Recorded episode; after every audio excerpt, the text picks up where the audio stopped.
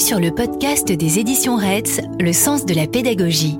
Un podcast pour les enseignants de maternelle et d'élémentaire, les formateurs, les passionnés de l'école et de la pédagogie. Une fois par mois, retrouvez une autrice ou un auteur pour un échange sur son engagement, sa démarche, ses gestes professionnels. Elle ou il répond de manière précise à des questions sur des sujets au cœur de sa pédagogie. Autant d'éléments pour vous accompagner dans votre quotidien ou vous interpeller sur vos pratiques. Nous vous souhaitons une bonne écoute. Je suis aujourd'hui avec Éric Battu. Vous êtes enseignant spécialisé et conseiller pédagogique en REP. Votre pratique et vos recherches font de vous un spécialiste des questions de différenciation et de gestion de classe. Vous êtes membre de la plateforme de l'Académie de Paris, chargée des élèves hautement perturbateurs. Vous avez déjà publié chez RETS Faire réussir les élèves avec la pédagogie différenciée en trois volumes, un pour chaque cycle. Un autre livre vient de paraître, toujours aux éditions Retz, Gérer une classe difficile. C'est d'ailleurs autour de l'autorité au cœur de la classe que nous sommes réunis.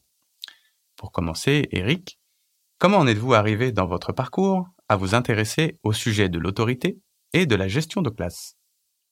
Bah, tout commence quand j'ai débuté ce métier. Hein. J'étais, euh, j'avais 20 ans, euh, donc jeune enseignant dans l'Essonne, euh, dans des quartiers, dans des cités un peu difficiles, et euh, j'ai eu des problèmes de gestion de classe tout simplement.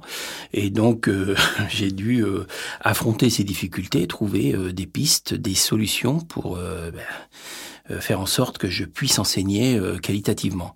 Alors j'ai travaillé euh, comme ça par tâtonnement, et c'est erreur comme on dit en pédagogie. Hein. Et puis bon an mal an, bah, j'ai réussi à trouver des solutions, mais ça a été un peu long. Hein. Alors ça, c'est la première étape. La deuxième étape, je suis formateur et donc je, je croise de nombreux débutants. Euh, et bien, je m'aperçois qu'ils sont 25 ans après dans les mêmes situations que moi. ils ont des problèmes de gestion de classe et ça sature vraiment leur questionnement. Moi, je viens normalement pour les aider en didactique sur euh, la construction de, de, leçons, on va dire, euh, à destination de leurs élèves. Mais en fait, euh, leur problématique, elle est d'abord, hein, c'est néo-titulaire, elle est d'abord donc autour de la gestion de classe. Et là, je me suis dit, bah effectivement, la formation initiale ne leur a pas apporté à eux non plus les éléments pour pouvoir travailler sur ces questions. Voilà, donc euh, il y a ces deux éléments. Et puis peut-être un troisième élément, euh, je me souviens quand j'étais un tout petit garçon, j'étais un élève, hein, mmh. euh, j'ai ressenti euh, ce que j'appellerais aujourd'hui, euh, on va dire, quelques violences éducatives. Alors c'est des ressentis, attention. Hein. Mais je vais vous donner un exemple, j'en cite pas mal dans le livre, mais je vais donner juste cet exemple. Je suis en moyenne section de, de maternelle, la maîtresse nous demande de peindre une galette des rois avec un carton, bon, on met de la peinture là-dessus, et puis à la fin il faut faire des croisillons, oui, euh, les coups de couteau un petit peu en, ocre. Bon, voilà, tout le monde s'y met, et puis euh, je crois avoir bien réussi mon affaire. Puis l'après-midi, donc elle arrive, la maîtresse, l'air un peu sévère comme ça. elle dit mais vous avez fait n'importe quoi, ça va pas du tout, et elle nous agresse. Et alors pourquoi elle nous agresse? Ben Parce que je commence à comprendre que ce qu'elle attendait de nous, c'est que nous fassions des euh, des croisillons, vous voyez, perpendiculaires, et que nous nous avions fait simplement des traits qui se croisaient, et on s'était pas du tout donné une autre ambition. Hmm. Et là, je me dis vraiment, c'est injuste, parce qu'elle avait qu'à nous le dire qu'elle voulait ça. On savait le faire, nous. Mais elle nous le demande pas. Et vous voyez comment, c'est marrant, hein. Des années après, comme ça, ça me semble agressif euh, qu'on m'ait parlé comme ça. Et tout ça pour vous dire qu'il y a donc l'enseignant qui a ses difficultés, mais les petits bonhommes aussi, ils ont leurs difficultés.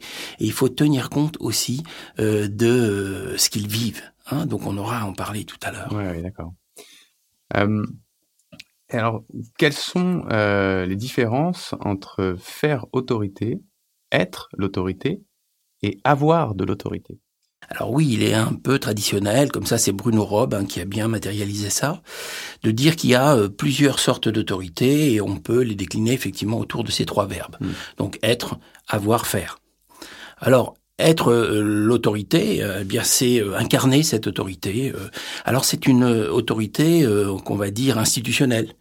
C'est-à-dire que euh, l'institution euh, nous a dévolu cette autorité. En tant que fonctionnaire d'État, euh, nous incarnons cette autorité. Mais c'est pas une autorité qu'on construit, c'est une autorité qui est comme ça dévolue. Hein Alors, est-ce qu'on peut agir sur cette autorité? Nous, en tant qu'enseignants, ben, en fait, non. Hein. C'est l'institution qui peut agir globalement. Hein. Cette autorité, donc, euh, c'est celle dont on parle un peu beaucoup euh, à la télévision hein, sur euh, est-ce que l'école, est-ce que la police, est-ce qu'on respecte encore ces institutions? Voilà, il y a des enjeux à ce niveau-là. Mais au niveau de la classe, bah, c'est pas vraiment nous qui, qui pilotons cette affaire. Bon, ça, c'est donc être l'autorité. Vous avez le deuxième, c'est faire autorité. Faire autorité, ça c'est euh, celui qui est l'expert, hein, qui est reconnu euh, par ses élèves, par ses étudiants, par les parents, comme quelqu'un qui fait autorité parce que véritablement il maîtrise sa discipline. Hein. Euh, donc c'est le maître formateur chez nous, c'est le conseiller pédagogique, c'est peut-être l'inspecteur, ce sont les chercheurs en didactique. Est-ce qu'un jeune enseignant, est-ce qu'un enseignant a besoin euh, de faire autorité comme ça en étant véritablement quelqu'un qui, qui porte une expertise? Pas forcément. Ça vient avec le temps, mais ça ne joue pas en fait sur la relation qu'on a avec les élèves, surtout dans le premier degré, hein, puisque moi je parle surtout dans ce livre du premier degré. Les élèves se rendent pas bien compte. Hein. Donc en fait, ça joue peu. Et puis il y a la troisième, hein, donc, euh, et c'est euh, avoir de l'autorité. Alors avoir de l'autorité, oui, là, ça se construit. Et c'est ça dont on va parler aujourd'hui.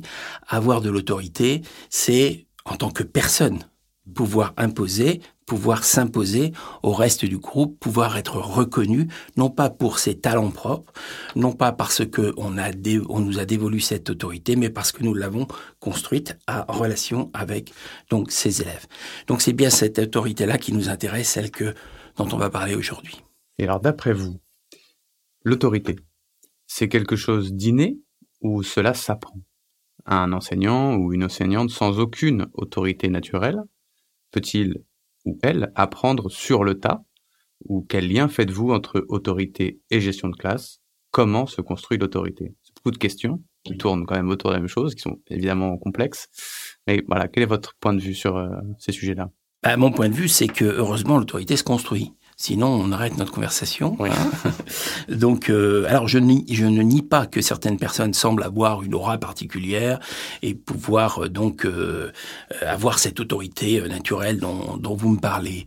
mais je vais essayer de vous convaincre que finalement, cette autorité naturelle a été aussi construite. Mm. C'est-à-dire, ils l'ont fait de manière beaucoup plus rapide, ils l'ont construit très rapidement, de manière assez instinctive, mais finalement, ils sont passés par les mêmes étapes en fait que celui qui qui devra l'apprendre parce que ça ne lui sera, euh, ça lui sera moins naturel. Donc oui, évidemment, ça se construit et heureusement, hein, sinon, eh bien, il y aurait très peu d'enseignants. Hein. Oui.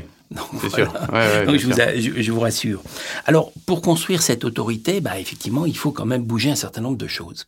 C'est une compétence à acquérir. Hein. C'est même des compétences à acquérir. Et on nous dit qu'une compétence, c'est un maillage entre des connaissances, des euh, savoir-faire et des savoir-être. Alors, y a-t-il des connaissances dans euh, la gestion de l'autorité? Je réponds oui. Ces connaissances, c'est d'abord de connaître les élèves, comprendre les élèves, voir leur fonctionnement, surtout ceux qui sont les plus troublés, surtout ceux qui sont les plus indisciplinés. Il faut arriver à comprendre pourquoi ces élèves ont ces difficultés propres. Hein. Sans compréhension euh, de leurs difficultés, on ne saura pas répondre. Hein. Si on les prend comme des vilains, bon, ça sert à rien, ça sera pas productif. Donc il faut arriver à les comprendre et j'allais même dire à poser un diagnostic. Alors attention, c'est pas le diagnostic du médecin. Hein ça, c'est pas notre boulot de poser les diagnostics euh, sur euh, la nature des troubles des élèves. Par contre, les symptômes, on les voit, les comportements, on les voit, et ces comportements-là, il faut qu'on s'en occupe. Hein Alors, euh, bah, comment fait-on pour s'en occuper? Il y a quelque chose qui est intéressant, c'est que finalement, ces élèves troublés dans le premier degré, nous, on n'a pas ce problème de, de, gestion de la préadolescence et de l'adolescence comme ils ont au collège ou au lycée. Hein. Donc, euh, on, on, on s'évite ces complexités-là.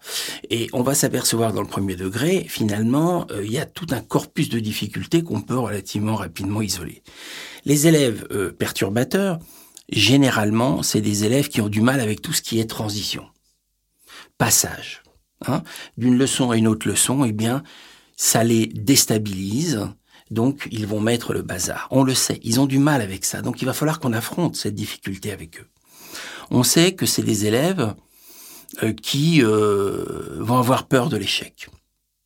Et donc, il va falloir faire en sorte qu'on arrive à donc euh, un, enfant qui a des l'échec, hein, c'est un enfant qui peut déchirer sa feuille, hein, ou refuser de travail. Donc, on va essayer de l'aider pour essayer de mieux travailler, de comprendre euh, qu'il a des capacités, parce qu'ils ont aussi une estime une estime d'eux-mêmes extrêmement dégradée ces élèves. Hein. Une autre difficulté, ben on sait bien, c'est qu'ils savent pas gérer les émotions, ils savent pas gérer la frustration. Hein, donc, il faut qu'on accompagne ça. Autre difficulté euh, de ces élèves, euh, euh, ils ont besoin de cadre. Alors ils secouent le cadre. Hein pourquoi ils le secouent Non pas pour le détruire, mais pour voir s'il est solide, au contraire. Hein Donc il faut le savoir. Donc un enfant qui est qui perturbe comme ça, ben, c'est un appel. C'est un appel. Et il faut au contraire proposer plus de cadres solides plutôt que de commencer à, à, l'agresser. Hein Donc voilà, ces connaissances-là, il faut qu'on les acquiert. Alors, ben là, dans les bouquins, on trouve ça, dans, le mien aussi. Hein. Donc j'essaye d'expliquer tout ça. Alors ces connaissances, ça invite après avoir des gestes professionnels pour pouvoir dépasser ces difficultés. Donc euh, là, on est donc euh, dans euh, les compétences du faire. Alors, savoir faire. Là, on s'aperçoit qu'il y a tout un corpus finalement de trucs et astuces, je vais appeler ça rapidement comme ça, que l'on peut employer. Alors c'est justement ces trucs et astuces que les enseignants débutants n'ont pas et qu'ils vont acquérir au fil du temps. Et c'est pour ça qu'il faut leur livrer assez vite, sans état d'âme. Hein. En, euh, en enseignement initial, euh, lors à l'INSPE, on leur explique pas ça. On est sur la didactique, on est sur les savoirs. Mais on comprend pas qu'il y a une énorme nécessité à les aider aussi sur les gestes professionnels. Alors depuis peu, heureusement, euh, Anne Bucheton, euh, euh, Dominique Bucheton, excusez-moi, et Anne Jorot sont deux personnes qui ont beaucoup travaillé sur les gestes professionnels et qui invitent donc les enseignants à comprendre que la manière dont ils agissent, eh bien, ça va avoir une incidence très très forte sur la construction ou non des savoirs. Donc, tous ces savoir-faire, ce sont des trucs et astuces, il faut les acquérir, il faut les connaître, il faut les pratiquer, il faut les entraîner. Alors dans le livre, on en donne énormément. Et puis il y a même des règles d'or, des règles, des incontournables. Hein. Par exemple, par rapport à un élève euh, qui n'arrive pas à gérer la frustration, bah faut surtout pas euh, se mettre en miroir et être en colère nous-mêmes parce que là on le fait flamber. Hein. Donc il faut absolument savoir comment agir. Au contraire, il faut rester extrêmement calme, mais extrêmement ferme. Hmm. Comment être ferme et calme? Eh bien, ça s'apprend. Hein Donc, euh, prenons un exemple aussi pour, on a parlé de la difficulté de transition entre deux leçons, entre deux lieux. Alors, comment fait-on pour que ces élèves ne soient pas déstabilisés par euh, ce qui est de la nouveauté? Ils ont du mal avec ça. Eh bien, on va organiser peut-être des séances extrêmement ritualisées pour pouvoir les aider à comprendre que ce qu'ils font, ils le connaissent déjà. Et on va réduire ces temps de passage, on va les lisser de manière à ce que euh, ça ne leur fasse pas violence. Voilà deux exemples, mais il y en a plein d'autres. Hein. Alors, euh, voilà pour ce qui était des savoirs. On a parlé euh, des savoir-faire, et le plus important, ce sont les savoir-être. Les savoir-être, on les identifie moins. On leur donne peu d'importance, et c'est pourtant l'essentiel. Il faut voir comme ça, si vous voulez, que les connaissances, on va les cerner avec des savoir-faire, mais que ces connaissances et ces savoir-faire s'inscrivent dans un terreau qui est un savoir-être, c'est-à-dire l'attitude de l'enseignant. Et cette attitude, elle doit être extrêmement maîtrisée. Et là, on n'est plus tellement dans les règles et astuces, on est véritablement dans la manière dont la personne, et non plus seulement le professionnel, va devoir travailler dans sa classe. Alors, le premier savoir-être essentiel et absolument déterminant, c'est celui de sincérité. Il faut absolument être sincère. Double sincérité. Il faut être sincère avec les élèves. C'est-à-dire, en clair, vous avez décidé quelque chose, vous l'appliquez. On dit ce qu'on fait, on fait ce qu'on dit. Les élèves sont extrêmement sensibles à cette rigueur-là. Il faut être sincère donc avec eux. Mais surtout, il faut être sincère avec soi-même. Alors je vais m'expliquer un peu là-dessus sur cette idée d'être sincère envers soi-même. Être sincère envers soi-même, c'est tout simplement appliquer ce qui nous semble euh, bon. Très souvent, euh, à l'INSPE, on nous a expliqué un certain nombre de méthodes particulièrement efficaces particulièrement qualitatives et on les a valorisées tant et si bien que on se force à tenter euh, de les mettre en place, alors qu'elles ne nous sont peut-être pas naturelles. Il y a une étude de Bernard Rey, donc c'est un professeur en Belgique, euh, qui a montré que sur ce qu'on appelle l'effet maître, eh bien, euh, celui qui faisait réussir les élèves, c'est pas celui qui utilisait la bonne méthode, c'est celui qui était à l'aise avec la méthode qu'il employait, quelle que soit cette méthode. Dès lors que lui-même était à l'aise avec cette méthode, il pouvait véritablement transmettre les savoirs auprès de ses élèves. Il faut en être convaincu. Il faut oser faire ça. C'est-à-dire dire, moi finalement, je suis un peu en désaccord, ou en tout cas, je n'arrive pas à mettre en œuvre ce qu'on m'a demandé de mettre en œuvre, mais par contre ça, ça me semble tellement bon, eh bien j'y vais. Même, Hein? même si la méthode n'est pas, euh, comment dire, euh, classique, euh, authentique, euh, validée par l'institution, on peut l'utiliser. Oui, validé par l'institution, on Oui. peut toujours faire beaucoup de choses. Ouais. Par la, par la recherche, c'est un peu différent. Donc, c'est vrai qu'il y a un certain nombre de méthodes euh, qui sont, on se gausse euh, de certaines méthodes. Eh bien, écoutez, euh, moi aussi, j'ai des options. Hein, et puis, elles sont assez proches euh, de, évidemment, de la recherche euh, didactique. Mais n'empêche que je préfère voir un enseignant à l'aise avec ce qu'il est en train de, de proposer, et éventuellement qu'il évolue avec le temps. Hein, qu'il s'aperçoive qu'effectivement, il y a des limites dans la méthode qu'il est en train d'employer, plutôt que d'essayer de singer des gestes qui ne lui sont pas naturels. Oui, hein. de forcer euh, dans une impasse, alors qu'en fait sa méthode euh, pas traditionnelle, dirons-nous, euh, fonctionne. fonctionnerait. Et le- la chose, c'est que les enfants, de toute façon, lorsqu'il va vouloir faire autrement que ce qui est sa propre nature, eh bien, il va le faire avec des filtres. Un peu comme s'il parlait dans un hygiaphone, si vous voulez. Euh, donc, euh, il parle et, et les enfants ne reçoivent pas son discours. Ouais. Et la sincérité passera peut-être moins. Et la sincérité ne passe plus. Et les enfants ne sont pas dupes de ça. Hein donc il y a, euh, je vais vous lire une phrase là, de Patrick Rayou. Patrick Rayou, donc c'est l'équipe Escole, c'est des gens euh, très reconnus euh, par l'université, qui dit que le professeur chahuté est celui qui, tentant de forcer sa nature, ne parvient pas à unifier le dire et le faire. Donc on retrouve cette double sincérité. La sincérité du le dire et le faire, c'est-à-dire donc, on a dit aux enfants qu'on allait faire ça, il faut le faire, hein, mais aussi celui qui tenterait de forcer sa nature, c'est-à-dire qui va faire autre chose que ce qu'il est. Eh bien, c'est celui-là qui est chahuté. Donc, faut quand même apprendre à se connaître. C'est quand même une partie importante de la démarche euh, pour euh, la gestion de classe. Exactement. Il faut apprendre à se connaître en tant que professionnel, mais en tant que personne. Oui, c'est ça. Ouais, ouais. Et c'est ça qui est un peu différent de ce qu'on nous dit généralement. Mm. hein. Donc, il faut engager une partie de soi-même dans cette affaire, et une partie qui est une partie personnelle. Ouais, c'est ça. Au-delà du rôle de l'enseignant, Statutaire. du statut, voilà, Voilà, ça. Exactement. Il y a une personne vivante, humaine, qui est là devant des élèves et qui doit euh, euh, réagir, agir, euh, qui a une sensibilité propre. Oui. Et cette personne-là, il faut la connaître, euh, comment dire, la peut-être la dompter, peut-être, enfin, trouver quelque chose. L'accepter aussi, oui, l'accepter, hein. Même si on s'aperçoit que, bah, effectivement, bah, j'ai l'air d'être un peu éloigné de ce qu'on m'a dit jusqu'à maintenant, mais écoutez, euh, vous y allez avec ça. Hein Et parce que c'est la sincérité, elle va être là. Donc, on engage une partie de, euh, de, de sa personne. Et quand on engage une partie de sa personne, on va proposer euh, un canevas relativement solide à nos élèves. Et nos élèves vont s'inscrire dans ce canevas solide, plutôt que d'essayer de faire genre et puis de proposer du papier. hein. Donc là, on a quelque chose qui est, qui est solide. Alors, il y a un, un retour à ça. C'est dès lors qu'on s'engage en tant que personne.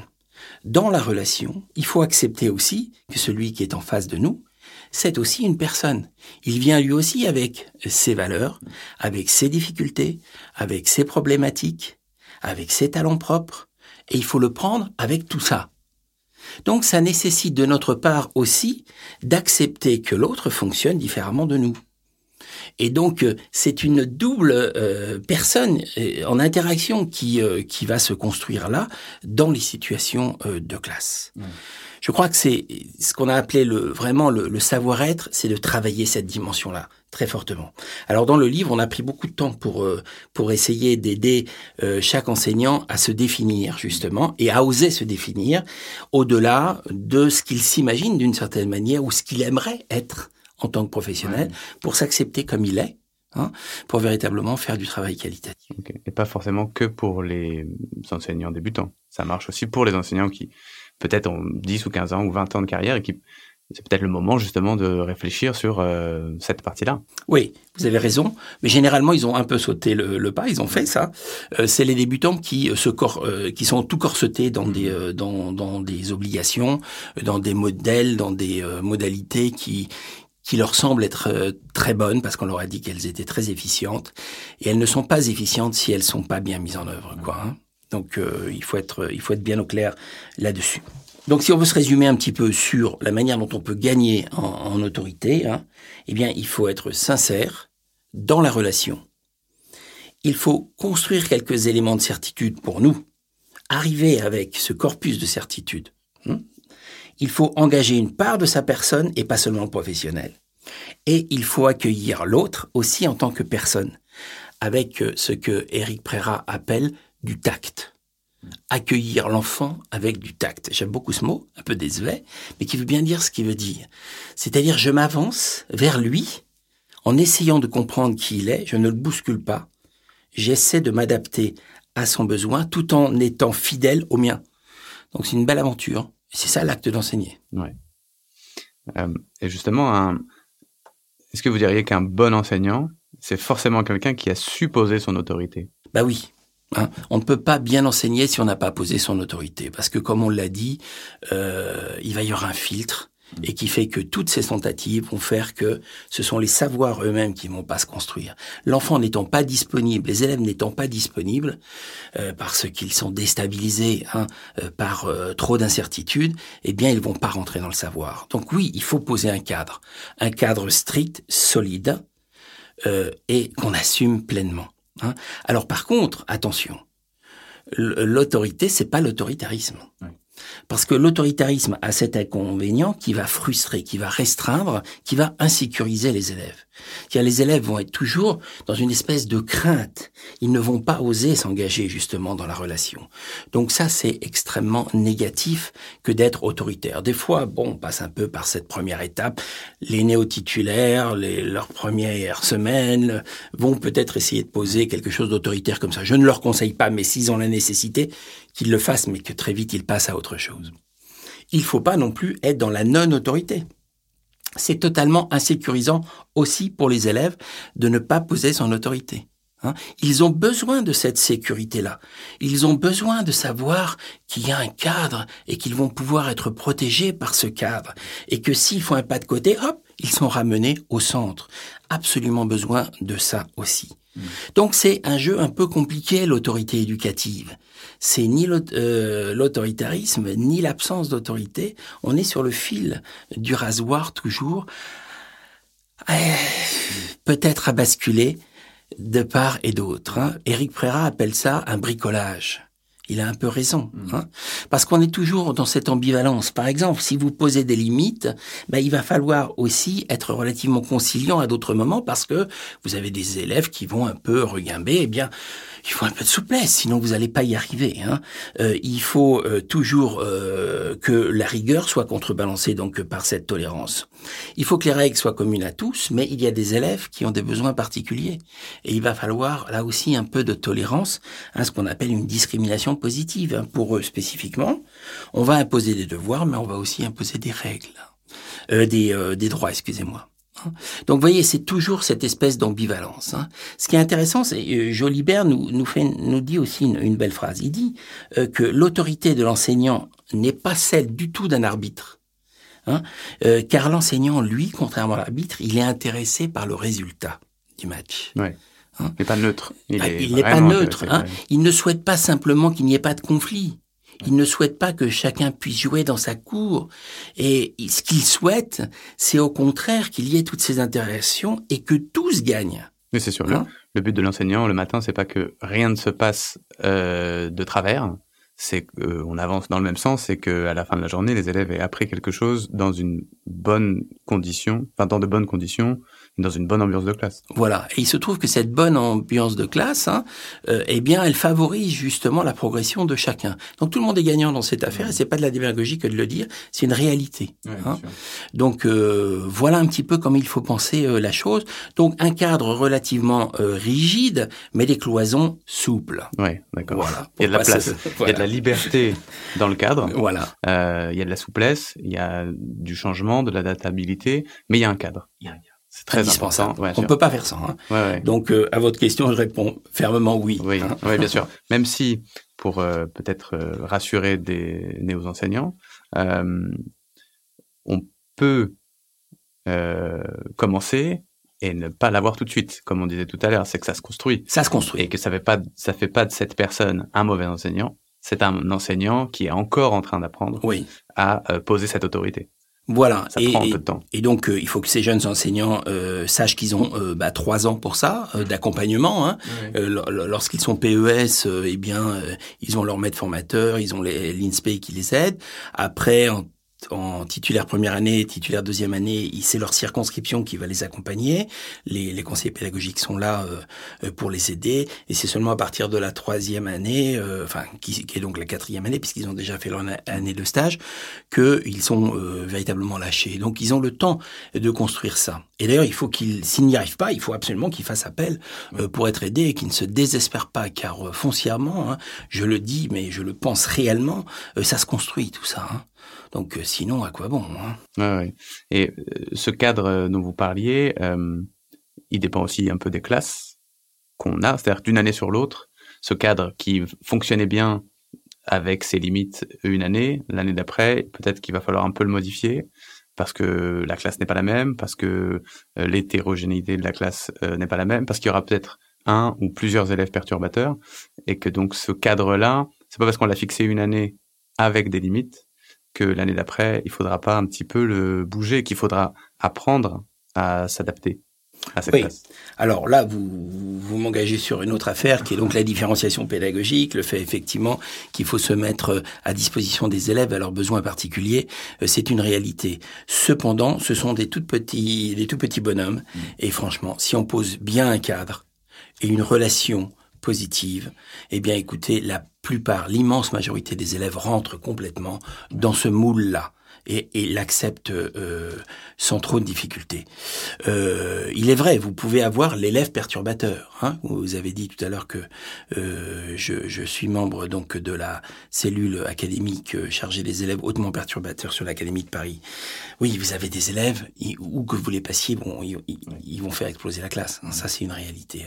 Mais ils sont quand même très peu nombreux. Hein. Oui, Il faut sûr. quand même Ouais, ouais. euh, voir, voir les choses.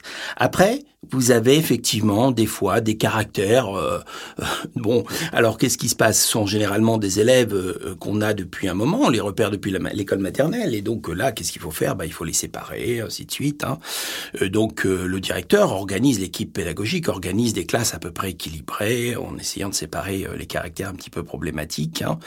Euh, mais euh, franchement, moi je crois qu'une fois qu'on a posé euh, son cadre, dans la majorité des cas, Ouais. ça fonctionne bien. Par contre, il faut, il faut poser des règles, ça c'est vrai. Ouais, ça. Il n'y a pas besoin de tout révolutionner chaque année, Non. parce que le cadre est suffisamment bien large pour englober 99% des élèves. Ben oui, ben oui, ben Ouais. oui, ben oui, heureusement. Hein. Oui, oui. Sinon, Heureusement, sinon ça devient invivable. hein. Ouais. Alors c'est vrai que les enseignants, bon, dans les salles des maîtres, vous entendez ça, oui, ils sont bien plus difficiles que l'année dernière, ils sont toujours plus difficiles. Je crois que tout simplement, c'est qu'on est toujours un peu plus fatigué, ça c'est une réalité, et qu'on oublie les difficultés Ouais, ouais. qu'on avait l'année d'avant. Parce que clairement, attention, c'est un métier très difficile, Hmm. nerveusement, euh, qui engage beaucoup. Hein. On va pas, on va, on va pas mentir là-dessus. Hein. Ouais, ouais. Et donc euh, voilà, on n'est pas, on n'est pas toujours tranquillisé. Hein. Hmm. Ça serait mentir que que, que, dire ça. hein. Donc clairement, c'est toujours à refaire. Mais quand même, lorsqu'on sait poser son cadre, franchement, ça fonctionne bien. Ouais, bien sûr. Mais il faut, il faut, il faut oser euh, apprendre à le faire, se remettre soi-même en cause, enfin en tout cas réfléchir à qui on est, hein, plus exactement. Ouais, hein. ouais. Et puis, euh, il faut ce degré de tolérance avec euh, les élèves, les comprendre, hein, et pas tout de suite euh, absolument euh, vouloir en faire des mauvais objets. Ouais, bien sûr. Donc là, si on les prend comme mauvais objets, ils les reçoivent comme tels. Ouais. Et ça, vous, vous allez le, vous allez le payer. Donc non, il faut absolument, au contraire, c'est ça qui est intéressant. C'est comme la manière dont vous allez réussir avec tel élève. Vous dites, mais vraiment, je sers à quelque chose à ce moment-là. Hmm. Vous voyez, avec l'enfant qui qui bouge pas et qui apprend avec son papa le soir, euh, voilà quoi vous servez rien, alors que là vous avez un rôle quoi. Oui, oui, oui c'est vrai. Donc il faut travailler avec ça. Hein. Ouais. Euh, et bah justement, quelle, euh, quelle règle donneriez-vous pour poser l'autorité en classe? Et bon, on en a un peu parlé, mais j'imagine qu'il faut aussi donner des règles aux élèves. Oui. Voilà. Alors cette question des règles, alors ça on voit beaucoup de règles hein, écrites partout sur les murs dans, dans, les classes des néo-titulaires. Hein. Alors là, je voudrais peut-être dire deux trois petites choses. Hein. D'abord, il y a souvent trop de règles hein, sur les murs. Hein. Et on va essayer de voir comment on peut réduire ce nombre de règles pour donner plus dans le qualitatif que dans le quantitatif. Hein. Donc, euh, on va, on va peut-être présenter les choses de manière peut-être qui va apparaître un petit peu théorique, mais il faut peut-être en passer par là. Se dire qu'en anthropologie, on nous dit toujours qu'une société durable, elle doit poser des interdits. Bien. Euh, ce n'est pas une personne qui pose des interdits, c'est la société qui pose ces interdits. Et euh, on va dire que l'interdit le plus fort à l'école, c'est l'interdit de la violence. Il s'impose à tous, aux adultes, comme aux élèves. Et ça ne se discute pas. Donc c'est une règle qui ne se discute pas. Et puis il y a d'autres règles qui se discutent par contre, qui peuvent s'élaborer avec les enfants, mais finalement très peu. On va le voir, contrairement à ce qu'on nous dit ou ce qu'on pense. Euh, lorsque vous avez euh, posé euh, cette règle essentielle euh, de l'interdit de la violence, moi je J'explique toujours ça avec une idée de matrioshka. Vous voyez, la matrioshka, la, la, la, poupée russe avec les petites poupées qui s'emboîtent comme ça. Donc la très très grande poupée, bah, c'est ça, c'est l'interdit de la violence. Puis après, la grande poupée qui est à l'intérieur, eh bien, elle pose euh, un élément absolument essentiel qui est le statut des deux personnes qui sont dans la classe, l'enseignant et euh, l'élève. L'élève, il est là pour travailler. L'enseignant, il est là pour enseigner aux élèves. Ça, c'est la règle vraiment la plus essentielle et qu'on peut déjà... Alors, l'interdit de la violence, c'est difficile de l'expliquer philosophiquement, anthropologiquement, mais par contre, c'est très facile de faire comprendre. Toi, tu es là pour travailler, moi, je suis là pour t'apprendre. Et ça, on le pose, et ce sont vraiment les deux règles majeures. Et toutes les règles qui vont venir maintenant, ça va être la déclinaison de ça. Parce que pour que tu travailles, il y a ça qui doit être euh, euh, engrangé. Pour que moi je puisse t'aider à travailler, eh bien il faut que euh, dans la classe il y ait telle ou telle situation. Hein. et donc, on a notre grande matrioshka, c'est ces deux règles. Après, vous avez trois règles. Moyenne matrioshka, euh, respecter les autres, respecter le travail, respecter le matériel. Ces cinq règles-là, les deux premières plus les trois qu'on vient de, citer là, eh bien, c'est l'ensemble des règles de la classe. Il n'y en a pas d'autres. Avec ça, on couvre tout. vous allez me dire, ah, mais c'est pas très explicite et tout. Effectivement, c'est pas très explicite. C'est pourquoi les règles de vie de la classe qui vont être négociées avec les élèves, ce sont celles qui viennent illustrer ces cinq règles qu'on vient euh, de définir et qui ont été posées par l'adulte. En clair, vous posez ces cinq règles et après, toutes les règles que vous voulez définir, elles doivent s'inscrire dans ces cinq règles-là. C'est tout. Hmm. Et là, vous pouvez les négocier avec les élèves. C'est pas une négociation au sens j'ai le droit, j'ai pas le droit. C'est pas ça le sujet. C'est j'illustre le fait que je respecte les autres. La forme du respect de l'autre, ça prend tel, tel, tel, tel point. Par exemple, j'ai pas le droit de le pousser, j'ai pas le droit de cracher dessus, j'ai pas le droit de lui prendre son ballon et ainsi de suite. Le respect du travail, c'est faire le silence, c'est me déplacer euh, sans courir et ainsi de suite. Tout se décline comme ça. Hein. Donc en fait, c'est ça qu'il faut que les néo-titulaires et aussi les, enseignants euh, chevronnés comprennent bien, c'est que ça sert à rien de faire des listes immenses. Il faut revenir à ces cinq règles et qu'à chaque fois on dise à l'enfant, tu vois, je t'ai demandé de ne pas courir parce que ça gêne le travail. Parce que c'est ça la règle qui nous importe. Donc c'est pas des interdits au sens euh, tu dois faire ceci sinon t'es pas gentil, c'est pas le sujet. C'est que le contrat qui est le nôtre initial, eh bien, il n'est pas respecté. On va pas pouvoir atteindre notre ambition que toi tu travailles et moi je t'aide à travailler. Donc euh, voilà ce que j'ai envie de, dire euh, aux enseignants. Méfions-nous donc de cette pluralité de règles, ce qui fait que les enfants ne savent même plus en fait exactement ce qu'il en est, ce qu'ils doivent respecter. Tellement il y en a, on peut toujours en inventer des nouvelles. Donc revenons euh, à l'essentiel. Ce que je dis là, c'est pas euh, c'est pas moi qui le dis, hein. Euh, c'est la plupart des, personnes qui ont réfléchi à ces, à ces questions-là. Et contrairement à ce qu'on croit, par exemple la pédagogie institutionnelle de Houry euh, bah, ne dit pas que les règles doivent être définies par les élèves. Elle dit comme moi qu'il faut poser quelques règles que l'adulte euh, impose dans son asymétrie d'autorité. On est l'autorité, euh, on assume ça. On est l'adulte. Hmm. Bon. Et après, par contre, il faut expliciter. Ça, c'est autre chose. Il faut être clair. Il faut que ça soit compris. Mais c'est pas les enfants qui inventent tout ça. Pareil, les associations comme l'OCCE qui travaillent sur la coopération et les coopératives scolaires, pareil, ils ont exactement la même approche. Hein. Donc cette vision d'une pluralité euh, comme ça de règles qui part en tous sens, mais écoutez, euh, je ne sais pas qui a vu ça quelque part, a lu ça, mais enfin en tout cas c'est ce qui se met sur les murs. Ouais. C'est pas ça qu'il faut faire. Hmm. Hein et lorsqu'on fait ça, généralement, eh bien, c'est très important que ça soit net, parce que dès qu'un enfant a transgressé une règle, eh bien, ce n'est pas l'adulte qui dit tu as fait quelque chose de méchant, mais c'est le texte qui dit que tu peux pas le faire. C'est l'écrit, et ça c'est essentiel. Ouais. C'est-à-dire c'est l'écrit qui dit que tu n'as pas à le faire. C'est pas moi, c'est pas arbitraire. Hmm. Et ça, c'est très, très, très essentiel. Et surtout, ces règles, il faut qu'elles soient appliquées, hein, c'est-à-dire, on fait ce qu'on a dit, on dit ce qu'on a fait. C'est ce qu'on a dit, c'est cette sincérité absolument essentielle. Et l'élève accepte ça. Hein voilà donc sur les, les règles que j'avais envie de, de, vous dire. Et alors, face à sa classe difficile, euh, l'enseignant peut se sentir seul, surtout les néo-enseignants. Euh, Existe-t-il des solutions ou des aides au sein de l'école, hors de l'école, euh, auprès de ses pairs peut-être? J'imagine que oui, on en a un petit peu parlé tout à l'heure. J'espère que oui, et voilà, je pense qu'il y en a. Mais voilà, quel est... qu'en pensez-vous? Alors déjà, je pense qu'il faut voir le, le profil. Hein. Euh, si c'est un élève euh, hautement perturbateur dans une classe, clairement, ça n'est plus l'élève de, cette, euh, de cet enseignant, c'est l'élève de l'école. C'est-à-dire que c'est une gestion collective. On y reviendra peut-être plus en détail. Ouais. Maintenant, si c'est euh, une classe euh, qui euh, a tendance euh, à partir un peu dans tous les sens, avec une ambiance euh, fortement dégradée, euh, avec des micro-violences, avec du bruit incessant, euh, il y a trop d'élèves pour que ce soit à cause des élèves, strictement. Là, il faut s'interroger sur sa propre pratique. Donc, il reprend tout ce qu'on s'est dit depuis euh, tout à l'heure sur euh, la manière dont euh, je pense mon autorité, comment je veux la, construire, mes savoir-être, mes savoir-faire aussi, donc tous ces gestes.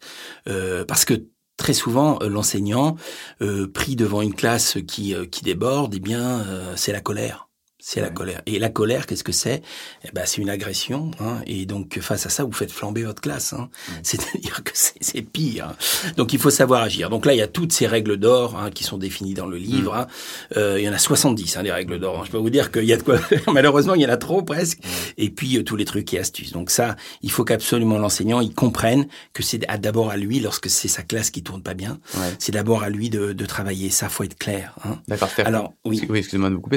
Vous considérez que si, euh, je sais pas, la classe euh, au mois d'octobre, on se rend compte que vraiment cette classe est difficile, que vraiment ça fonctionne pas. Pour vous, c'est plutôt un aveu d'échec de l'enseignant qui n'a pas réussi à poser son autorité, euh, un aveu de faiblesse, enfin ce, ce genre de choses, plus que bah c'est une classe qui malheureusement est ingérable.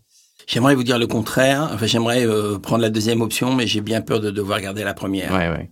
Ça va avec ce qu'on disait sur le fait de poser son autorité et le fait d'être un bon enseignant. Enfin, oui. Alors après, je, je dis pas. hein, il peut y avoir quatre élèves qui, euh, une rencontre de quatre élèves Oui. euh, vraiment très problématiques ou des problèmes. Et on peut avoir des problèmes familiaux. C'est-à-dire deux familles qui ne s'entendent pas du tout dans la cité Oui, et des conflits dans la classe euh, à cause de ça. Mm. Ou une histoire d'amour, euh, bien que au premier degré on n'a pas trop ce, ce, ce problème. Enfin quand même. Hein. Mm. En tout cas, une petite fille très populaire que les garçons euh, euh, aimeraient s'a- s'approprier. Donc ça, c'est clair que ça peut arriver. Bon, mais dans la plupart des cas, quand même, il faut pas, faut pas nier la, la réalité. C'est que c'est d'abord à l'enseignant euh, de, de pratiquer euh, différemment. D'accord. Hein. Ouais, ouais. D'autant que si vous voulez, ce qui va se passer, alors après on va voir qui peut aider quand même. Hein. Euh, attention, j'ai pas dit qu'il faut rester seul, hein. mais euh, vous avez le bon camarade euh, dans la salle des maîtres qui va dire oh pourtant moi je les avais l'année dernière, Ouais. ça se passait bien.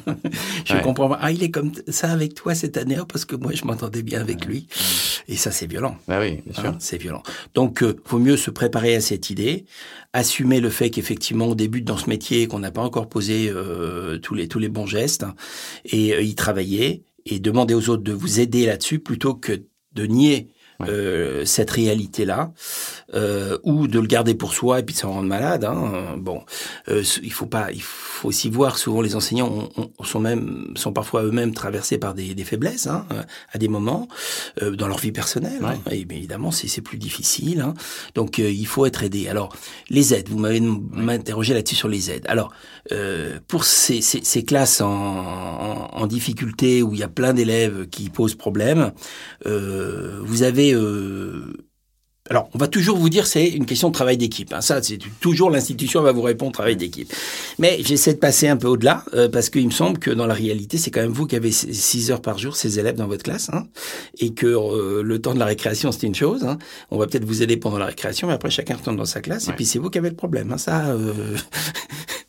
faut, être, faut, être, clair. Faut être clair. Alors, donc, effectivement, travail d'équipe. Ok, non, dont acte. Mais la personne qui peut véritablement vous aider, c'est quand même la psychologue de l'éducation nationale. C'est son rôle, hein, de pouvoir vous épauler dans la compréhension des difficultés de ces élèves-là. Donc, alors elle, c'est pas une pédagogue, bien que pas mal euh, sont des anciens enseignants, hein, euh, mais c'est plus le cas maintenant. Euh, enfin, de moins en moins. Donc, les, les jeunes psychologues de l'éducation nationale n'ont pas forcément été enseignants avant, mais à la limite, peu importe, ils peuvent vous, vous aider vraiment sur une personne ressource. Ce qui est intéressant, c'est qu'elle va trianguler un peu les relations, c'est-à-dire qu'elle n'est pas dans l'œil du cyclone en fait. Hein. Donc, c'est bien d'avoir une personne un peu extérieure comme ça qui, un peu plus froidement, va vous donner des conseils. Et en plus, elle n'a pas le même statut que vous c'est-à-dire c'est pas un père, c'est pas une, enseignante comme vous. Euh, donc euh, vous mettez pas en miroir par rapport à elle, euh, vous comparez pas. Et donc c'est vraiment une, personne en plus qui n'a pas, euh, qui est neutre, enfin véritablement qui a pas envie de vous faire des misères. Au contraire, elle vient vous aider. Donc je dis elle parce que c'est pratiquement que des que des dames. Donc psychologue de l'éducation nationale. Vous avez le maître G dans le RAZ aussi. Hein. Alors il y en a de moins en moins, mais les maîtres G sont là aussi pour vous aider sur ces perturbations là. Hein. Alors leur travail est plutôt de s'occuper d'un seul élève, euh, mais ils peuvent être vraiment de bons conseils sur euh, euh, sur votre classe.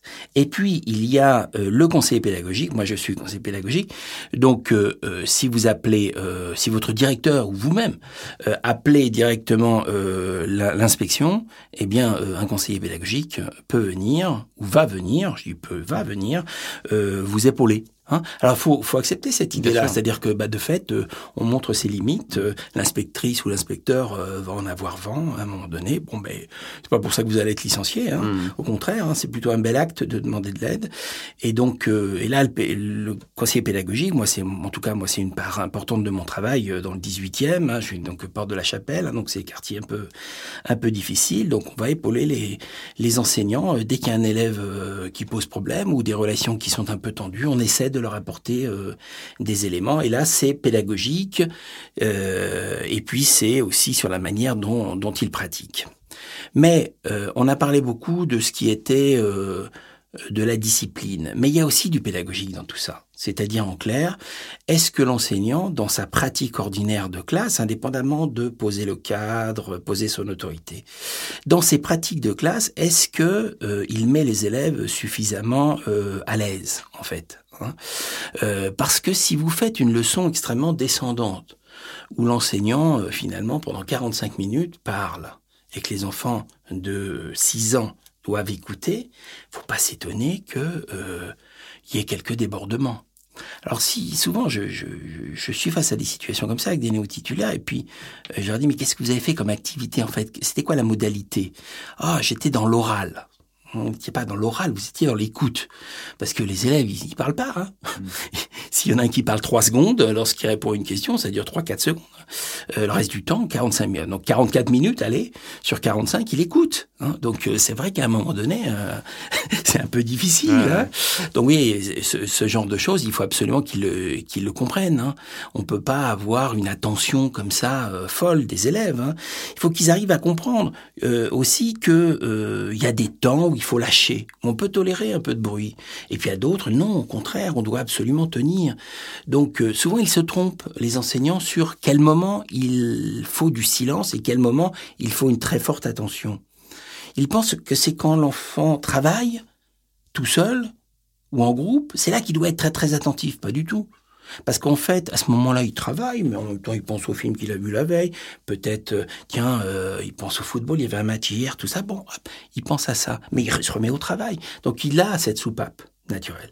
Par contre, quand vous donnez des consignes, alors là, il faut y être. Lorsque vous faites des mises en commun, bah, il faut y être. Et donc, ces temps doivent être extrêmement brefs, mais avec une attention extrême. Ces deux moments qui euh, commencent et qui clôturent la séance. Mais au milieu, on peut accepter l'idée que les élèves soient pas forcément tout le temps euh, attentifs. Donc cette question des rythmes, des dispositifs, des modalités, on est en pure pédagogie. On n'est pas en gestion de classe au sens euh, autorité du terme. Le conseil pédagogique va être d'une grande aide pour vous expliquer que là, votre classe, elle en peut plus. C'est pour ça qu'ils sont pénibles. C'est pas seulement parce qu'ils vous écoutent pas, c'est parce qu'ils peuvent plus vous écouter. Mmh. Hein. Et à ce moment-là, c'est pas grave du tout. Vous voyez, c'est pas ça, ça, ça questionne pas votre autorité. Ça questionne juste un certain nombre de gestes professionnels. Et ça, c'est facile à, à réadapter. Hein. Donc, ne pas se remettre plus en cause que ça, euh, avant d'avoir peut-être constaté que on a quelques gestes professionnels à, à ajuster simplement. Hmm. Hein. Donc moi j'ai ces partenaires là pour une, une classe euh, euh, très très pénible, pour un élève hautement perturbateur. Alors là, il faut toute l'école. Hein. Hmm. Quand je dis toute l'école, c'est l'ensemble de l'équipe, parce que cet élève-là, il appartient à l'école. Euh, il est pénible dans la classe de l'enseignant, là, mais il est pénible dans la cour de récréation, il est pénible à la cantine, il, est pénible à l'étude, il est pénible lorsqu'il va au judo euh, le mercredi après-midi, ainsi de suite. Hmm. Bon, c'est clair. Hein Donc tous les partenaires doivent être associés à cette, euh, à cette affaire. Et il faut qu'on définisse ensemble un cadre extrêmement strict pour cet élève et un cadre en plus commun. Faut tout le monde agisse de la même manière. Hein. donc, qu'est-ce qu'on a comme partenaire là? Vous avez donc euh, la psychologue à nouveau, évidemment, qui est toujours centrale dans cette situation. L'équipe de, des enseignants, mais peut-être le directeur, euh, principalement, qui peut relayer. Vous avez euh, le, les partenaires médico-sociaux. Hein. vous avez donc l'assistance sociale de votre école, vous avez les centres de soins, parce que souvent ces élèves-là sont déjà suivis. Ouais. Soit-même, ils ont euh, déjà euh, donc un chez Vasco, comme on dit, c'est-à-dire qu'ils ont un suivi MDPH, la maison du handicap. Euh, donc il y a des partenaires, hein, psychiatres, euh, centres de soins, euh, orthophonistes, psychomotriciens. Donc il faut que tous ces partenaires-là rentrent dans la boucle. Il faut donc un certain nombre de réunions et que l'enseignant soit à cette réunion comme partenaire, mais qu'il ne soit pas au centre de cette réunion, parce que certes c'est lui qui a cet élève pénible cette année, l'année prochaine ce sera un autre collègue et ainsi de suite il y a dans les circonscriptions, il faut euh, qu'on le sache parce que ça fonctionne pas forcément génialement bien en ce moment. Ce qu'on appelle un pôle ressources. Le pôle ressources, c'est l'échelon au-dessus de l'école, donc au niveau de la circonscription, l'inspecteur réunit autour de lui ben, un peu le même genre de partenaires que je viens de vous décrire ici, les partenaires médico-sociaux, et ainsi de suite, euh, membres certains membres du RAZ, certains directeurs, certains enseignants, pour aborder ces cas particulier et prendre éventuellement des décisions. La décision peut être un changement d'école, par exemple. Hein. Euh, alors, on pense que c'est punitif le changement d'école, mais on s'aperçoit que ça peut être une solution plutôt efficace, étonnamment. Hein. Moi, j'étais assez surpris. Hein. Je travaillais dernièrement dans un quartier qui n'avait rien à voir avec la porte de la Chapelle, et donc euh, j'étais pas, j'étais en centre de Paris, et je ne croyais pas du tout au changement d'école. Et je m'aperçois finalement que là, dans ces quartiers difficiles, le changement d'école permet à l'enfant de retrouver une certaine virginité, voilà, il repart à zéro, personne ne le connaît. Le directeur sait bien ce qui s'est passé avant, mais euh, et voilà, et tout va bien. Les parents aussi, alors qu'il y a des situations extrêmement bloquées, il vaut mieux euh, le déplacer. Donc il y a, y ces possibilités quand même euh, qui existent. Hein. Voilà, mais reconnaissons, allez, je vais pas le cacher, que quand même la majorité du temps, cet élève, il est dans sa classe avec sa maîtresse, avec son maître. Et euh, c'est pas simple. Hein. Mais en tout cas, il ne faut jamais rester seul avec cet élève hautement perturbateur. Et il, faut se faire aider de bons conseils et pédagogiques et euh, de tout ce qui est euh, de la compréhension de la gestion de classe euh, lorsque vous avez des difficultés avec l'ensemble de votre classe. D'accord. ce qu'il faut éviter aussi face à ces élèves hautement perturbateurs, c'est de le prendre personnellement parce que justement, là, c'est quelque chose qui dépasse peut-être euh, ce qu'on disait tout à l'heure sur le fait de poser son autorité. C'est-à-dire que là, c'est un élève qui est un peu, euh, alors je vais pas dire hors du commun, mais vraiment différents. Et euh, cette différence-là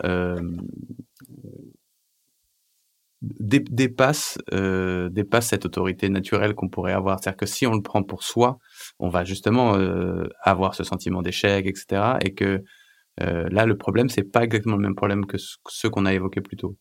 Oui, vous avez raison. En tout cas, qu'il faut. J'ai posé l'idée de diagnostic hein, au début de, mmh. d'entretien.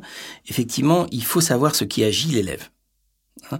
Euh, des fois, vous avez des élèves qui passent à l'acte, c'est-à-dire qui sont violents sur leur enseignant, mais volontairement et euh, personnellement. Mmh.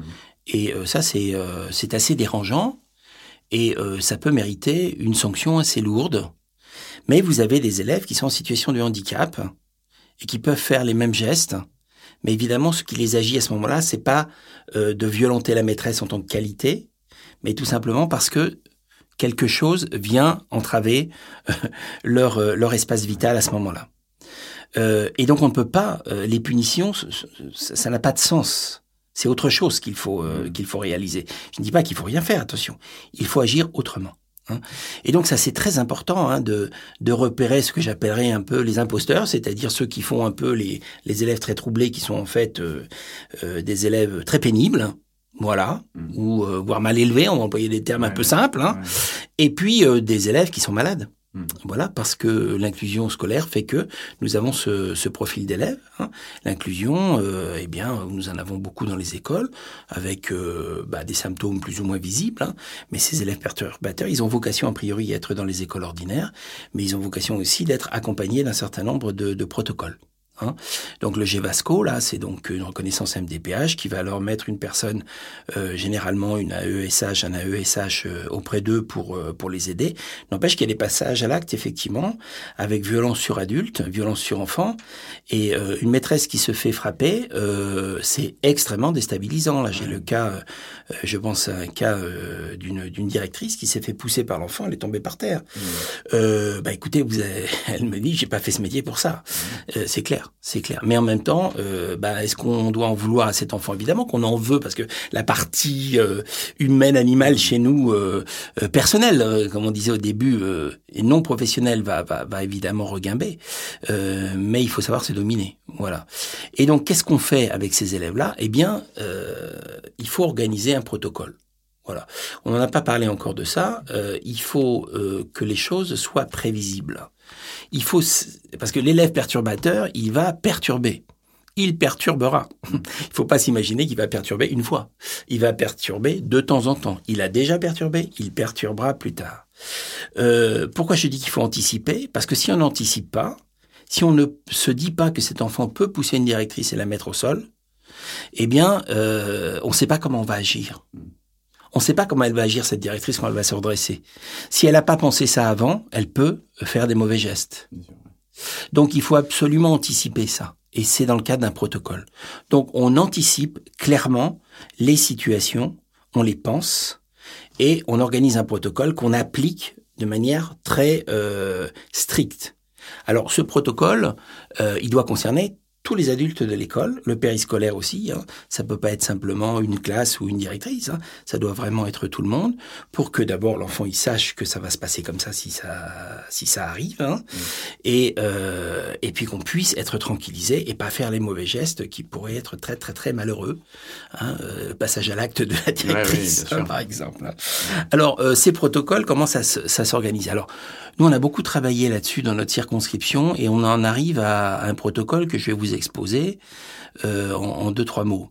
Euh, lorsqu'un enfant euh, passe à l'acte ou est particulièrement pénible dans sa classe, la personne la moins disposée pour s'occuper de lui, c'est l'enseignant, parce qu'il est vraiment dans l'œil du cyclone il est dans un état euh, mental pas euh, très euh, très clairvoyant. Il n'est pas clairvoyant. Donc, il faut mieux passer l'enfant à quelqu'un d'autre qui lui arrive est neutre, n'a pas vécu l'agression, la violence et peut donc s'occuper avec plus de raison de cet enfant. L'enseignant, lui, s'occupe de sa classe. Donc en clair, c'est quelque chose qu'on voit peu c'est-à-dire en clair que celui qui gère la situation n'est pas celui qui est au cœur de la situation, c'est quelqu'un d'autre. Et le premier acte, c'est de prendre cet enfant et de le retirer parce qu'il est dangereux pour son enseignant, pour les autres élèves. Donc on protège les autres avant de vouloir le protéger lui. C'est le premier acte. Hop, on le retire. Alors comment ça se passe concrètement? Eh bien, euh, chaque enseignant, avec son téléphone, a le numéro préenregistré du directeur, et dès qu'il y a une situation qui peut arriver, alors attention, il n'y en a pas un par classe, hein, je vous rassure, hein, il y en a peut-être deux dans une école, voilà. Hmm. Bon, eh bien, il téléphone directement au directeur. Le, tout affaire cessante, le directeur arrête, vient et prend l'enfant. On va plus loin, nous, on veut deux adultes. C'est-à-dire, il y a le directeur, plus toujours un autre enseignant. Donc, il y a un planning et chaque classe sait que tel après-midi, enfin chaque enseignant sait que tel après-midi, telle matinée, c'est lui qui peut être appelé pour intervenir dans ces situations de crise. Pourquoi deux adultes? Ce qui est intéressant, c'est qu'il y a un témoin. Il y en a un qui agit et l'autre qui regarde. Parce que, par expérience, euh, il se passe, euh, bah, c'est-à-dire retirer un enfant d'une classe, c'est pas quelque chose qui se fait comme ça. Je veux dire, vous dites pas à l'enfant, tu peux me suivre, s'il te plaît? Il va falloir peut-être, peut-être le contenir. Hmm. Hein, alors l'idée c'est pas de l'arracher, hein, c'est de le contenir. Hein. Euh, bah, n'empêche qu'il peut y avoir des coups qui partent, des gestes qui partent. Et il faut absolument qu'il y ait un témoin pour dire, bah voilà, en fait, l'enfant se plaint d'avoir été violenté, pas du tout, ça s'est hmm. passé comme ça. Et puis aussi, ne pas tenter peut-être l'adulte qui dirait mais j'en peux plus de ce gosse. Euh, voilà. Et donc euh, le fait d'être deux, on, se calme. Cet enfant est retiré, on le met dans un tiers lieu. Un tiers-lieu, c'est une salle qui a été prévue pour ça. A priori, c'est une salle euh, où il y a rien ou quasi rien et où l'enfant peut pas se blesser. Parce que dans ces, ces moments-là, il est, euh, il explose. Hein. Il peut retourner les tables, il a une force démultipliée, c'est incroyable. Hein. Mmh. Donc il faut le laisser euh, donc évacuer toute sa violence. Et puis généralement, au bout d'un quart d'heure, 20 minutes, bah, écoutez, il tombe. Il tombe de fatigue. Et là, on a un gros nounours en face de nous. Mmh. Voilà. Donc vous avez compris pendant ce temps-là que l'enseignante, elle a pu se calmer avec ses élèves. Elle n'a pas eu à gérer la situation. C'est quelque chose qui est très important. Et donc euh, l'enfant, une fois qu'il est calmé, il ne retourne pas dans sa classe. Nous, ce qu'on prévoit, c'est qu'il est mis dans euh, une autre classe. Donc dans la classe de celui qui était venu, dont il savait que c'était sa demi-journée euh, où il devait faire. Donc il prend l'élève qui est devenu calme et il emporte dans sa classe le temps euh, d'une activité libre. Euh, et c'est seulement euh, soit le lendemain, soit l'après-midi qu'il réintègre sa classe en plein exercice. Ce qui est important à comprendre aussi, c'est qu'il n'y a pas à sanctionner cet enfant pendant toute chacune des étapes. Si sanction il doit y avoir, ça se fait vraiment plus tard, lorsque les situations se sont apaisées. Un enfant qui est en crise, comme on vient de le décrire là, généralement, il n'a aucun souvenir de ce qui s'est passé. Ça sert à rien de le torturer pour lui faire avouer je ne sais quoi. Il ne sait pas ce qui s'est passé. C'est nous qui, allons lui dire, tu sais, tu as fait ça, tu as fait ça. C'est un problème quand même, tu comprends ça. Voilà, on va essayer de lui expliquer afin d'apaiser ces situations. Hein. Donc, euh, tout ça pour vous dire que face à des élèves hautement perturbateurs, il faut absolument un protocole très organisé et que toute l'équipe de l'école soit euh, soit en place, disponible au cas où. Hein. Si vous laissez cet élève dans sa classe, alors là, pour le coup, c'est très grave pour l'enseignant, effectivement, qui déjà le pauvre va voir six heures par jour hein, lorsqu'il n'est pas en crise. Hein. Euh, donc euh, voilà. Alors on peut trouver des solutions. ben à ce moment-là, il est impossible, donc on le fait tourner de classe en classe. Oui, mais ça, ça veut dire qu'on les déscolarise. Et ça, c'est pas souhaitable. Hein. C'est pas parce qu'il a des euh, situations de crise qu'il doit être déscolarisé. Il doit continuer à apprendre. Hein. C'est pourquoi il reste dans sa classe quand il n'est pas en crise. Et il faut donc que la relation soit préservée entre sa maîtresse et lui. Et que même s'il y a eu des passages à l'acte, eh bien, on arrive à en parler pour que le lien se rétablisse. Hein. Ce qui est important, c'est qu'il faut jamais juger vraiment la personne, c'est-à-dire l'enfant en tant qu'individu, mais les actes qu'il a produits. C'est une posture un peu compliquée, ça de se dire je ne critique pas euh, l'enfant, je ne le condamne pas, c'est son acte que je condamne. Je lui dis tu vois, il y a eu ça comme acte. C'est pas possible ça, cette violence là. Tu le comprends Tu veux pas te voir faire ça. Il faut qu'on trouve le moyen pour que tu ne fasses plus cet acte. Hein. Donc on l'extériorise en fait d'une certaine manière pour euh, arriver à lui faire comprendre que euh, bah, on peut peut-être éviter ce passage à l'acte. C'est pas lui qui est mauvais c'est l'acte. Hein. Lorsqu'on arrive à faire ça, on est déjà bien avancé. Ouais. bon. Bah, très bien, bah, merci beaucoup euh, Eric, c'était passionnant. Est-ce que on a tout balayé, d'après vous? Sur ce écoutez, dit, Pas tout, euh, évidemment. Non, mais il y, a, y a encore beaucoup de choses à, à, à, faire et ça va sans doute apparaître un peu euh, succinct et un peu simplificateur. Donc, euh, bah, j'invite euh, peut-être à regarder le livre mhm. et de voir. on peut rentrer par différentes entrées dans ce livre. C'est pas un livre qui se lit comme ça de la page 1 à la page 350. voir ce qui peut vous intéresser, meilleure connaissance des élèves, meilleure connaissance de vos propres besoins euh, éducatifs et euh, de votre forme scolaire que vous voulez mettre en place. Euh, les différents protocoles dont on vient de parler, et ainsi de suite. Alors dans ce livre, on caractérise beaucoup, hein, beaucoup plus que je l'ai fait là, les, les élèves, hein, notamment tous ces élèves. Bon, comment gérer une frustration C'est souvent, euh, c'est quelque chose dans les petites classes, hein, notamment dans les maternelles. Hein, vous avez des élèves qui piquent des crises de incroyables, euh, qui nécessitent pas forcément un protocole, mais quand un enfant il se sent frustré, euh, on sait pas quoi faire. Alors là, on donne des pistes hein, mmh. pour pas faire d'erreur. Donc après, vous avez l'élève qui vole, l'élève qui fugue. Il y a plein de petites situations. Et un élève qui vole ou un élève qui fugue, il faut pas agir de la même manière. Hein. Euh, face à une fugue, souvent, on se dit, ah, bah, il faut que je le rattrape. Bah non, il faut pas le rattraper parce que si vous essayez, il va aller encore plus loin.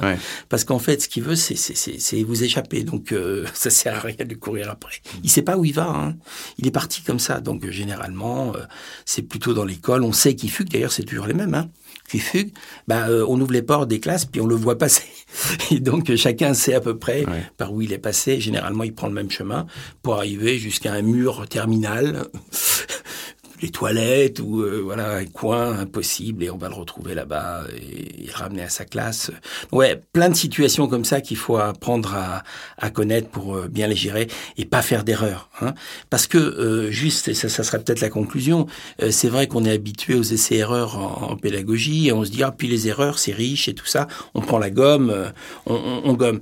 Mais avec les élèves on gomme pas. C'est-à-dire que ça imprime malheureusement. Hmm. Et, et si on a mal agi, c'est quelque chose qu'on a perdu. Et ça va être long à effacer ça. Donc il faut bien agir. Donc il faut les bons gestes. Il faut donc les connaître parce qu'ils sont pas euh, totalement naturels. Ce qui nous vient d'abord, c'est d'avoir envie de sermonner, quoi. Eh ben oui, mais ça le fait flamber. Donc euh, il faut faire attention. Alors, euh, ça ne veut pas dire qu'il n'a pas du tout de responsabilité. Et puis, il y a les petits coquins qui ont des sacrées responsabilités et qui nous font croire que Hein, cela, euh, c'est terrible. Cela, on peut les punir. Hein. on n'a pas parlé de la punition, des sanctions, et ainsi de suite. Mais euh, on pourrait, euh, parce que là, vraiment, ils nous, ils nous font tourner en bourrique, et ça, c'est inacceptable. Celui qui est en situation de handicap, c'est autre chose. Hein, ça sert à rien d'agir comme on le ferait avec un petit, un petit pénible. Oui, bien sûr. Il y a autant presque autant de cas que, que d'élèves oui, ah ben oui. Euh, Heureusement, il y a des profils quand même. il y a des profils. et donc, euh, lorsqu'on a repéré, souvent, euh, ce qui est important de repérer, c'est avant que l'enfant fasse une bêtise ou qu'il fasse une crise, qu'est-ce qui était juste avant qu'il le fasse? Hmm. C'est-à-dire quel est l'élément qui déclenche? Et lorsque vous avez compris cet élément qui déclenche, soit vous avez essayé d'éviter de le confronter à cet élément qui déclenche, ou alors cet élément déclenchant, il va vous donner de la signification sur euh, bah, le trouble de, de l'élève spécifique. Et vous allez donc pouvoir travailler là-dessus. Bah merci Eric. Merci à vous. Au revoir. Nous vous remercions d'avoir écouté notre podcast Le sens de la pédagogie. Si vous avez aimé, n'hésitez pas à en parler autour de vous, à le noter et à mettre des commentaires. Retrouvez tous les épisodes sur le site des éditions Reds, Apple Podcast, Deezer, Spotify ou Podcast Addict. À bientôt!